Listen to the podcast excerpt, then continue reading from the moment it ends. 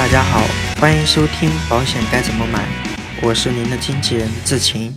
今天的主题还是产品的一个对比分享，所以我先做一个声明：志晴本着让消费者明明白白购买保险、踏踏实实享受生活的想法写了这篇文章。我们依然以三十岁女性为三十岁男性投保一百万重疾，保障终身，附加投保人保费豁免。涉及方案的总保费基本相当。由于涉及产品方面的对比，我们语音上面说可能不是特别清楚，大家关注微信公众号“保险该怎么买”创始号，回复“福禄备至”即可。先看第一大点，就是轻症疾病。我们先来看一下方案对比。这里我们提供了三个方案，在轻症种类方面，福禄备至有二十种，我推荐的其他两种是有五十种。福禄备至在轻症理赔上只理赔一次，我推荐的其他两个方案可以理赔五次。具体的轻症额度是多少呢？福禄备至是二十万加分红增加的保额。我推荐的多重多轻方案有五十一万，组合方案有三十万加上年金的金额。还有一点值得我们注意，太平的福禄备至。是为数不多的轻症居然没有保费豁免功能的产品。我推荐的两个方案是有轻症豁免保费的，赔了轻症之后，福禄备至的寿险还有一百万，加上分红，重疾也有一百万，总共可以赔三次，加上分红。他的轻症只有一次，所以说以后就不赔轻症了。我推荐的多重多轻方案，寿险和重疾都有一百七十万。轻症还有五十一万，最多还可以赔四次。我推荐的组合方案，寿险和重疾还有一百万，加上年金的金额，轻症还有三十万，总共可以赔四次，每次都是三十万，加上年金的金额。接下来我们看一下轻症的病种分析，在轻微脑中风方面，太平的要求略微要高，因为其中有一项它是写的。一侧肢体，也就是说上肢和下肢同时满足条件才能理赔。我推荐的其他两个方案只需要有一肢就可以了，而且太平的要求是肌力达到二级或二级以下。我推荐的这个方案，肢体的肌力评级在三级也同样是可以理赔的。在轻症方面，还有一个值得我们注意的是，太平福禄备至在单肢缺失方面要求很高。我推荐的两个方案，如果有一肢肢体在腕关节或者是踝关节断离，就可以理赔了。而太平的福禄备至要求必须在膝部和肘部以上的部位断离才能够理赔。福禄备至有一个好的地方在于冠状动脉介入这一个疾病它是有的，我推荐这两个方案是没有。毕竟福禄备至的轻症种类不多。所以，像微创冠状动脉搭桥以及早期肝硬化、中度帕金森、中度小儿麻痹这几种常见的轻症，它是没有的。接下来，我们一起看一下重大疾病。先看一下方案对比，在重疾的理赔次数方面，太平的这个产品可以赔三次，它把所有的重大疾病分了三组；而我推荐的其他两个方案，重疾可以赔四次，它把所有的重大疾病分了五组。因为分的组数越多，对于我们消费者越有利，这样就可以增加重大疾病多次理赔的概率。这里我们必须得提一下，由于福禄备至分组较少，所以它将癌症以及重大器官移植、中末期肾病、系统性红斑狼疮都放了一组。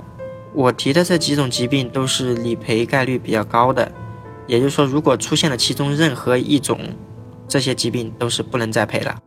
还有一点就是重疾到底能赔多少也很重要。太平的福禄备至可以赔一百万加上分红，我推荐的多重多轻方案可以赔一百七十万，我推荐的组合方案可以赔一百万加上年金的金额。在重疾种类方面，像类风湿性关节炎、严重的心肌病以及严重的冠心病。我推荐的方案都要比太平福禄备至的理赔要求要低。第三点，我们来看一下投保人豁免。如果投保人身故，这几个方案都是可以豁免保费。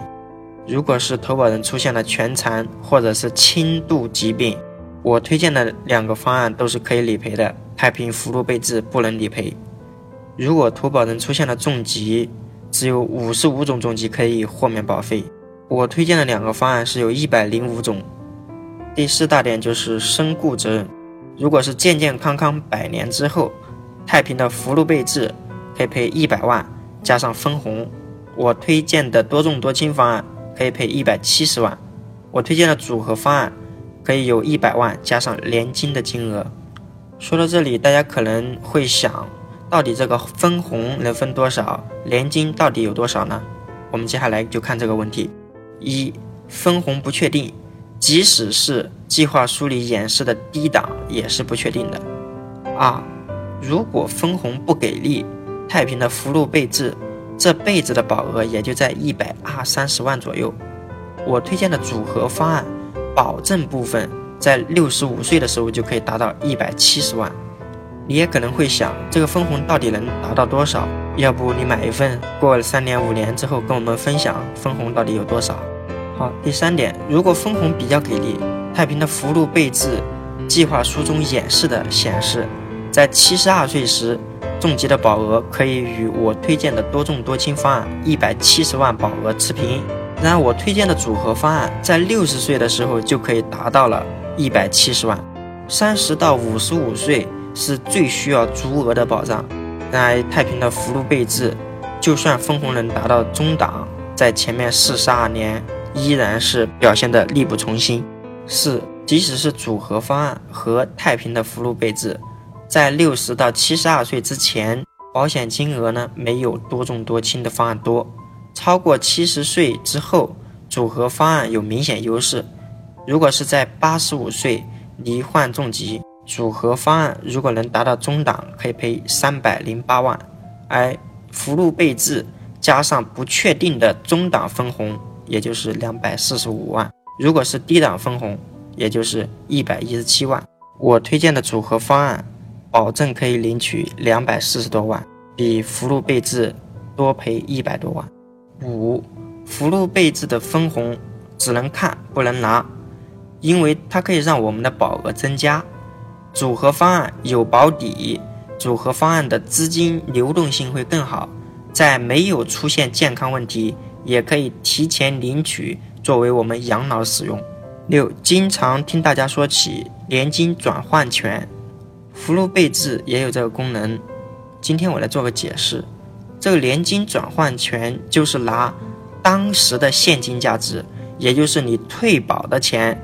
或者是做部分减保，记住了，不是你的保额，而是退保的钱，拿来重新买一份年金保险。我想请问，这个有多大意义吗？好的，本期节目到此结束。如果您想找一位财务上的经纪人，志勤可以为您的家庭财务出谋划策。关注微信公众号“保险该怎么买”创始号，更多有用资讯等着您。